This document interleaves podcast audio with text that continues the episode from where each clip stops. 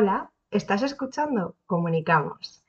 Y bueno, lo primero de todo, deciros que espero que este podcast esté para mañana. Estoy grabando, hoy es sábado, las 9 de la noche, y espero poderlo terminar para que lo tengáis mañana, como siempre, domingo. Pero es que lo de la vuelta a la rutina, sinceramente, se me está haciendo un poco bola. Lo de volver a trabajar las nueve horas y todo eso, eh, de verdad, me está siendo muy complicado este año. Eh, como todo, este año está siendo todo muy complicado. Pero bueno, eh, si no, como este lunes aquí en España es fiesta, prometo que como muy muy tarde estaréis escuchando esto el lunes. Y la verdad es que os estoy contando todo esto, pero os da igual, porque cuando yo suba esto ya lo estaréis escuchando. Eh, pero bueno, no sé, mm, sentía que tenía que comentároslo. Y bueno, pues hoy vamos a hablar de un autor o filósofo, mm, experto en comunicación, no sé, pues es, que es un grande, la verdad, de este nuestro siglo y es Humberto Eco.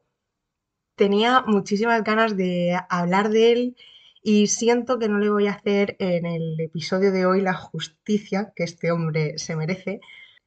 Pero bueno, como quiero tratar varios de sus ensayos y teorías y tal, pues a ver si para los próximos tengo más tiempo de bucear ahí bien, bien en todo lo que dijo y, pues eso, y puedo hacerle un poco más de justicia, porque es que, mm, no sé, este hombre yo lo descubrí en la carrera y me parece mm, pues un gran pensador de nuestro tiempo. Y cómo no iba a comenzar con lo primero, primerísimo que yo escuché hablar de Humberto Eco y es con apocalípticos e integrados. O sea, yo lo conocí antes por su ensayo de los años 60 que por su famosa sociedad líquida, que lo comentaremos muy breve. No sé muy bien por qué, pero la primera vez que tratamos esto en la carrera de apocalípticos e integrados y tal, a mí me sonó muy innovador hasta que me di cuenta que era un poco lo que lleva pasando toda la vida.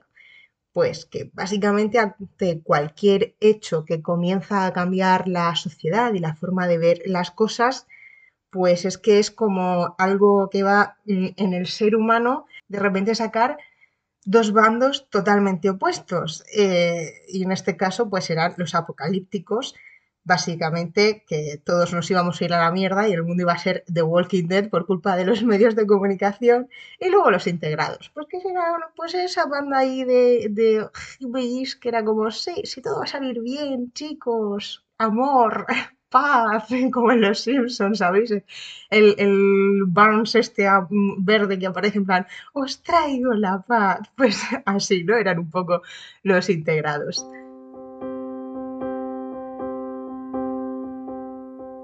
Pero bueno, comencemos por el principio y supongo que habré titulado así finalmente al podcast y es que quiero mm, pues hacer referencia a estos dos bandos contrapuestos de apocalípticos e integrados a través de dos personalidades de la televisión española que mm, es que no creo que nadie en España escuche estos nombres y no sepa quiénes son. O sea, perdonadme, pero eh, creo que están en el imaginario colectivo de todo el mundo, al menos en el mío. No sé deciros eh, realmente ni a qué edad ni cuándo yo fui consciente de que estas personas existían porque mm, para mí, pues no sé, son como mis padres. O sea, no que sean como mis padres, sino que eh, tengo referencia de que conozco quiénes son desde siempre. Y no son otras que Lidia Lozano y Ana Rosa Quintana, que las he elegido para que sean nuestro modelo representativo de los apocalípticos e integrados. Pues y para que nos quede pues y para que nos quede todo un poquito más claro. Pero vamos con la teoría primero y es que, como no, volver a mencionar a Humberto Eco, que creo que todos habremos escuchado hablar un poquito de él, aunque simplemente nos suene el nombre y realmente no sepamos quién es o qué hizo. Creo que su obra más conocida, así a rasgos generales, es su famosísima Sociedad Líquida, que bueno, marcó mucho el pensamiento filosófico y de la comunicación de, este siglo, pero es que además él está considerado uno de los teóricos más influyentes en ciencias de la comunicación del siglo XX. Pero, como ya he dicho, hoy nos centramos en el ensayo que marcó su carrera en 1964. Aquí eh, Humberto, vamos a llamarlo a partir de ahora, Humberto o Eco, ¿vale? Porque Humberto Eco todo el rato es como muy largo. Propuso uno de los mayores análisis sobre la cultura popular y los medios de comunicación masivos que se había realizado hasta el momento. O sea, él llegó en el 64 y dijo, venga, que lo peto, que lo peto, y lo peto. Durante este ensayo, pues Humberto enfrenta dos posiciones que son totalmente diferentes respecto, como no, a los medios de comunicación. Básicamente se montó en su ensayo un cuadrilátero del pressing catch y ahí se iban peleando mm, a hostia limpia. ¿Cómo me gusta a mí esto, eh? Cada dos por tres digo lo de a hostia limpia. Es que me parece muy gráfico.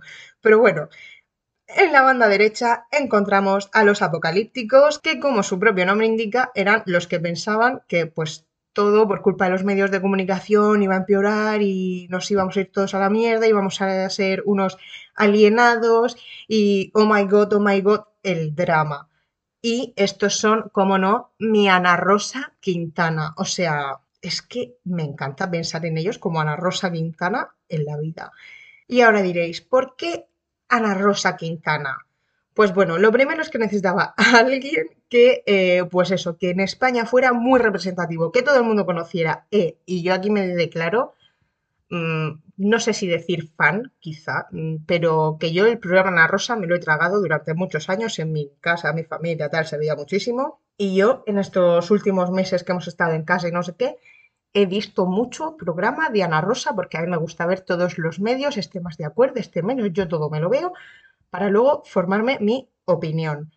A veces eso es duro, pero lo hago. Bueno, a lo largo de este podcast ya iréis mm, siendo más conscientes de por qué es mi Ana Rosa Quintana, pero básicamente es porque, y sobre todo me baso, ya os digo, en estos últimos meses que lo he estado viendo, la parte esta de política, que era como de 9 a 10 y algo, lo he estado viendo bastante. Y es que todo el rato es como, claro, es que otros, tan, ya no tanto quizás ella en concreto como ente, sino pues eso, su mesa esta que tiene política y tal. Y todo el rato es como, no, ¿por qué otros medios engañan diciendo esto? La desinformación de otros medios, eh, otros medios que tienen tinte político y entonces, mm, claro, no dicen esto, no se cuenta esto, es como que toda la...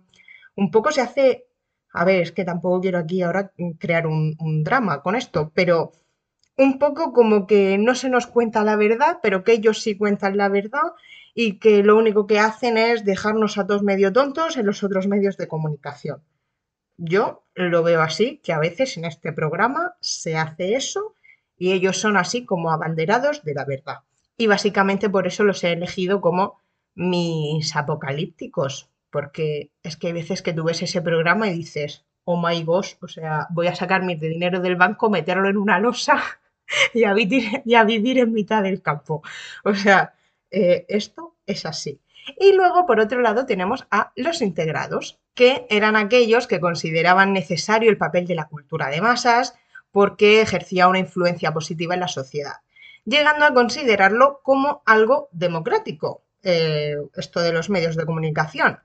Vamos, que eran, ya os digo, unos happy flower totales y quiere más happy flower en este mundo que Lidia Lozano, que te baila el chumilero en prime time y ella tan pancha, tan ancha, tan feliz. O sea, es que es mi integrada favorita. Yo la considero al menos así. Pero bueno, para ir metiéndonos un poco más en teoría, nuestros Ana Rosa, como vamos a ir llamándolos a partir de ahora, a los apocalípticos, tienen mm, pues varias críticas principales hacia los medios que vamos a ir comentando a continuación y que son los que Humberto Eco plasmó en ese ensayo. Lo primero de lo que se quejan a tope es que se dirigen a un público muy heterogéneo, mm, lo que destruye un poco las características culturales según ellos, porque como todos vemos lo mismo, pues no estamos, por así decirlo, consumiendo lo que sería culturalmente propio nuestro y entonces pues como que nos volvemos todos iguales. Pero yo por otra parte pregunto, eh, yo soy de Murcia, entonces eso significa que solo puedo ver el canal cocina cómo hacen paparajotes, ¿eh? O, bueno, estoy en Murcia, pero mm, región, vivir, vivo en Cartagena. Eso es que solo puedo ver cómo se hace el café asiático, ¿eh? No puedo aprender el café irlandés porque ya no es culturalmente mm, de mi zona. No sé, como veréis, aquí no estoy muy de acuerdo en este asunto. Pero, yo qué sé, estos, los anarrosas, pues nos decían esta cosa. Además, para ellos esto de las características culturales hace que el público no tenga conciencia de sí mismo como grupo social. Pues esto mismo, que como todos nos volvemos un poco iguales, pues como que las cosas que te arraigan a tu, a tu tierra o a tu espacio social donde vives, pues se terminan diluyendo. Además, para ellos era una especie de droga los medios, pues nos proporcionaban emociones de manera muy rápida, muy mm, viva, muy fuerte, con una inmediatez y entonces esto nos hacía engancharnos a los medios en suplemento a la vida real, pues que es como más calmada en ese aspecto.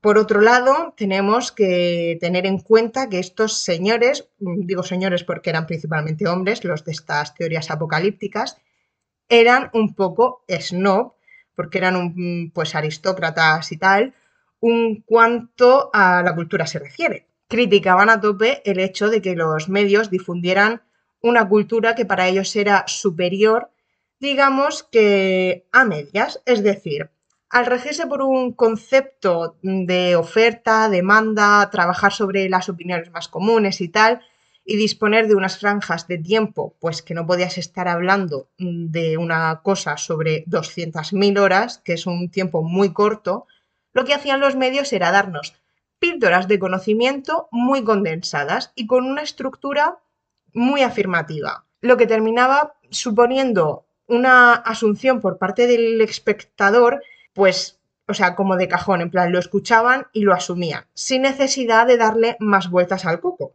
básicamente. Esto era lo que creían los, los Ana Rosa Quintana. Y de aquí derivan las grandes teorías de la alienación, que nos vamos a quedar pues todos tontos, básicamente, sin tener pensamiento crítico y creernos como burretes, pues todo lo que nos van contando en los medios.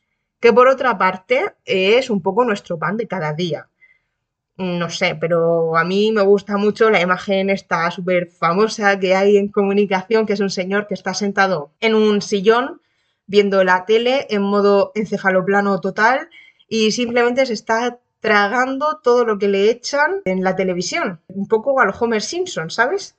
Eh, no sé, me gusta mucho esa imagen, es como muy gráfica, que es como esto, esto es todo lo que representa eh, los anarrosas, los apocalípticos. Por otra parte, al generalizar tanto en los medios de masa sobre conceptos culturales, para ellos lo que terminaban consiguiendo no era crear cultura, sino mitos y estereotipos.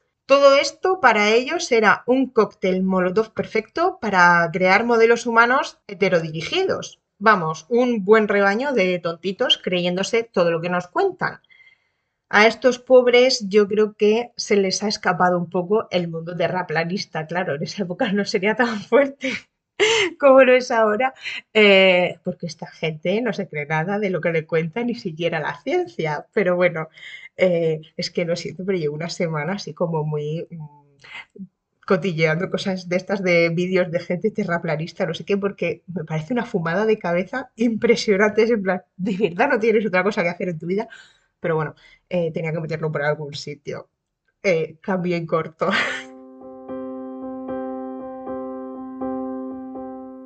Por otra parte, encontramos a nuestra querida Lidia Lozano como representante máxima de los integrados. ¿Y por qué? Porque mi espíritu animal, esa señora que lo mismo llora, que te baila el chuminero, que levanta un programa de televisión con un drama de hace 20 años, pues es que ella es una verdadera integrada. Para Lidia Lozano, eh, esta cultura de masas era típica de cualquier sociedad en la que los ciudadanos pueden participar con igualdad. Y perdón, pero vuelvo a recalcar que vamos igual que antes a los apocalípticos, los estamos llamando Ana Rosa, ahora a los integrados vamos a llamarlos Lidia Lozano, ¿vale? O sea, de repente no escuchéis por ahí Lidia Lozano y os quedáis un poco locos, que ella no ha dicho esto. Me encantaría que sí, pero no, en Sálvame no se habla de estas cosas. Entrando en teoría, para los Lidia Lozano, pues bueno, la cultura de masas era típica de cualquier sociedad en la que los ciudadanos pueden participar con igualdad, lo que en la época se traducía en una sociedad industrializada. Tenéis que pensar que este ensayo está hecho hace mucho tiempo. Ahora mismo sociedad industrializada pues nos suena a, mm, no sé, época medieval. Pero es que hay que tener en contexto el momento en el que todo esto aflora, ¿ok? Bueno, Seguimos. También eh, pensaban que esta característica de la cultura de masas, crear información de manera muy masiva y todo esto, pues podía llegar a traducirse en formación para gran parte de esa masa social, pues que a lo mejor no tenía los medios para llegar a esa información de otra manera. Otra de las acusaciones que se les hacía muchísimo a los Lidia Lozano era que tan solo estaban ahí para entretener, que era como un entretenimiento absurdo. Y ellos se defendían diciendo que ese entretenimiento obedece a algo tan propio de la naturaleza humana como es el ocio, que ya era algo que hacían los romanos en los circos con los gladiadores y pues ahora simplemente se había traducido a través de la prensa o de la radio. O como hacemos nosotros ahora, nuestro Sálvame, que es básicamente el circo romano del siglo XXI. Vamos, no me digáis, no me digáis que no, ¿eh? Qué imagen. Es que estoy viendo a Jorge Javier ataviado de romano. Ah, si es que soy de Cartagena, es que aquí lo de cartagineses y romanos mm, está muy integrado, ¿eh? Véase, véase. Bueno, la cuestión es que para ellos todo esto de la homogenización, que también se criticaba mucho por parte de los Ana Rosa, era algo muy positivo, ya que eliminaba de cierta forma esas diferencias sociales de aquellos que por su economía pues tenían más posibilidades de acceder a ciertas cosas en contraposición a la clase más obrera. Esto se conseguía mediante la divulgación de obras culturales a un precio más económico y novelas de literatura que al final se han terminado convirtiendo en grandes obras de la literatura a través de pequeños como boletines con el periódico y tal, lo que terminaba siendo muy atrayente para otros sectores de la sociedad que hasta ahora no habían podido acceder a este tipo de cultura y que además eran un público muy diferente para el que hasta ahora habían estado siendo creados. Por último, mencionar que los más media eh, cada vez eran más ese lugar donde todo el mundo tenía cabida, todos tenían una voz, un espacio en el que encontrarse de cierta forma, con sus gustos, su forma de expresarse. Era el fin de ese encorsetamiento que se había estado viviendo hasta ahora en lo que a medios se refiere, pues un poco comenzaba a romperse, era como todo muy innovador, muy nuevo. Tened en cuenta que ahora mismo, desde nuestra perspectiva, todo esto es, mm, no sé, caldo de hueso de vieja, o sea, no sé cómo, como que no nos parece nada transgresor, ni es Lady Gaga llevando un vestido de carne de filetazo. Pero es que, claro, para la época esto era eh, totalmente rompedor, o sea, es como si ahora a nosotros nos aparece un ovni, o sea, mm, ¿vale? Pero siempre, como digo, hay que tener muy en cuenta el contexto histórico, por please. Y bueno, a grandes rasgos, estos eran los principales caballos de batalla que tenían entre unos y otros y, y por lo que constantemente se iban peleando, por así decirlo, entre un bando y el otro. Y claro, pues siempre había que ir sacando nuevas maneras de defenderse y de, y de decir por qué creías que tu opinión era la, la más verdadera, ¿no?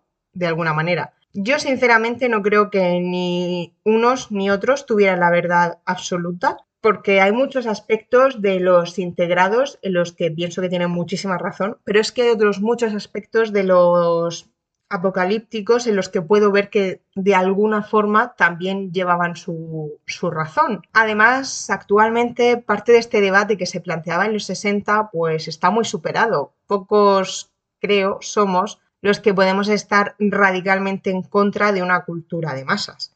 porque, bueno, para empezar es que todos los que podamos estar escuchando este podcast ahora mismo ya hemos nacido y hemos sido criados en una cultura de masas. Por supuesto, no estaremos, como he dicho, de acuerdo en absolutamente todo, ni en la forma de hacer muchas veces esa comunicación. Pues eso, yo misma tengo opuestos, o sea, cosas que me gustan de uno y que me gustan del otro pensamiento.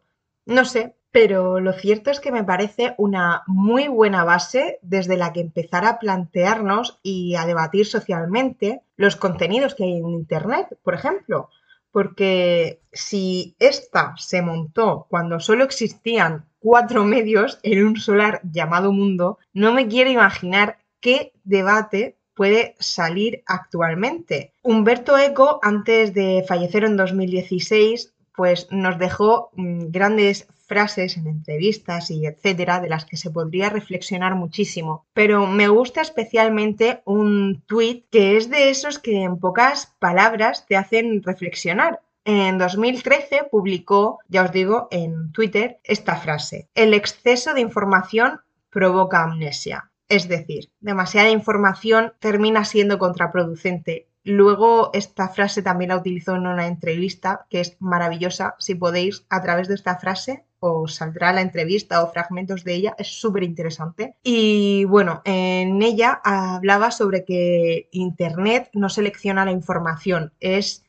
pues eso, un campo donde todo el mundo puede ir a cosechar pero a la hora de recoger no hay nadie que diga esto sí y esto no es un sitio en el que todo vale. Vale que podemos decir que ahora hay ciertas redes sociales que pues depende del contenido que hagas o no, por ejemplo YouTube pues penaliza, incluso borra los vídeos, depende del contenido que sea y tal, pero esto no quiere decir que el contenido que perdura en internet, en blogs, vídeos, ya digo, en internet en general, nos aporte algo. O que la manera de consumirlo que tenemos sea la mejor para que ese conocimiento de alguna manera perdure. Porque yo después de haber leído esto, porque este podcast lo he ido preparando un poquito así a lo largo de la semana, pues un momento en el que me di cuenta que, que a lo largo de un solo día había consumido tanta información que por la noche tenía como nervios así, como que poco de inquietud, por así decirlo, porque era como, vale, me intentado informar tanto sobre un tema, no era sobre este podcast, era otra cosa, y era como, me he intentado informar tanto, coger tanto de aquí, de allí, no sé qué, con vídeos, consulté podcast, consulté páginas web, oficiales eh, de gente que escribía su experiencia, tal. O sea, al final había consumido tantísimas cosas que no me había terminado quedando nada en claro y era como, ostra, si es que ha sido peor informarme que no hacerlo. Así que, bueno, esto es un ejemplo con pinzas, eh, pero luego cuantísimas veces no hemos visto, no sé, 200.000 vídeos y luego no nos acordamos o de tantísimas películas que vemos al cabo de, por ejemplo, un año, que como hayan pasado dos o tres años desde que viste una película dices, ay, pues ya no me acuerdo si la he visto o no. Y de hecho, seguramente como no haya algo de esa película con lo que te quedaste o que recuerdes por algo en específico, quizá vuelvas a verla y ni siquiera sepas que ya la habías visto. No sé, creo que ahí nos dio una buena base por la que empezar a construir y sobre todo que apocalípticos integrados es un concepto que no muere nunca y que ahora mismo creo que está muy vivo, lo llamamos de otra manera y es los que están a favor o en contra de las redes sociales, los que están a favor o en contra de cierto contenido, pero es que a favor y en contra y gente que piensa que nos vamos a la mierda o que todo va a salir bien, pues hay siempre, pero no sé, me parece que es un buen debate para abrir, como siempre. Ya sabéis que tengo Instagram, comunicamos.podcast. Y no sé, en la primera foto que suba sobre este podcast, que seguramente será con alguna frase de Humberto Eco, quizás sea la de el exceso de información provoca amnesia. No sé, dejadme en comentarios qué pensáis vosotros sobre, sobre estos apocalípticos e integrados. Cómo lo veis actualmente, si creéis que, están vigentes todavía estos conceptos, si creéis que están ya un poco de moda. No sé, contadme vuestras opiniones sobre este podcast y nada, que espero que os haya gustado muchísimo. Yo he disfrutado un montón eh, buscando de nuevo pues todo un poquito esto, refrescando a los apocalípticos e integrados, que de hecho he utilizado casi todo apuntes de la carrera. Alguna cosilla que he consultado del propio libro, que he hecho un poco de lectura rápida, pero casi todo lo que me ha servido han sido apuntes de, la carrera, así que estoy muy contenta de poder volver a utilizarlos, que yo pensaba que después de acabar eso ya era, era pana para quemar en la hoguera, que queman los apuntes en la hoguera de San Juan, pero no, no, yo hice bien en guardarlos. Bueno, como siempre, recordaros que estoy en todas las plataformas de podcast, Apple Podcast, Google Podcast, iVoox, etc. En Instagram podéis seguirme en comunicamos.podcast y hoy me voy a permitir la licencia de deciros, bueno, también llevo un blog totalmente diferente, no es nada de comunicación, pero no sé, pues si os interesa, hablo de localizaciones, bueno, más bien escribo, porque es un blog escrito, eh, sobre localizaciones de películas, series, hablo también un poco pues, de viajes, no sé, la verdad es que todo lo que tenga que ver con el mundo viajar y ver cosas bonitas, pues de eso escribo. Pues nada, por si os queréis pasar por ahí, porque últimamente lo estoy llevando muy a tope, se llama viajandobajolaluna.com y también tengo un Instagram de, ese blog que es Miss Garacena, donde también pues subo fotitos chulis y todo eso de vez en cuando. Así que nada, siento esta promoción así de repente, pero es que últimamente estoy muy contenta con mi blog y me apetecía comentároslo por aquí. Así que nada, espero que os haya encantado y avianto.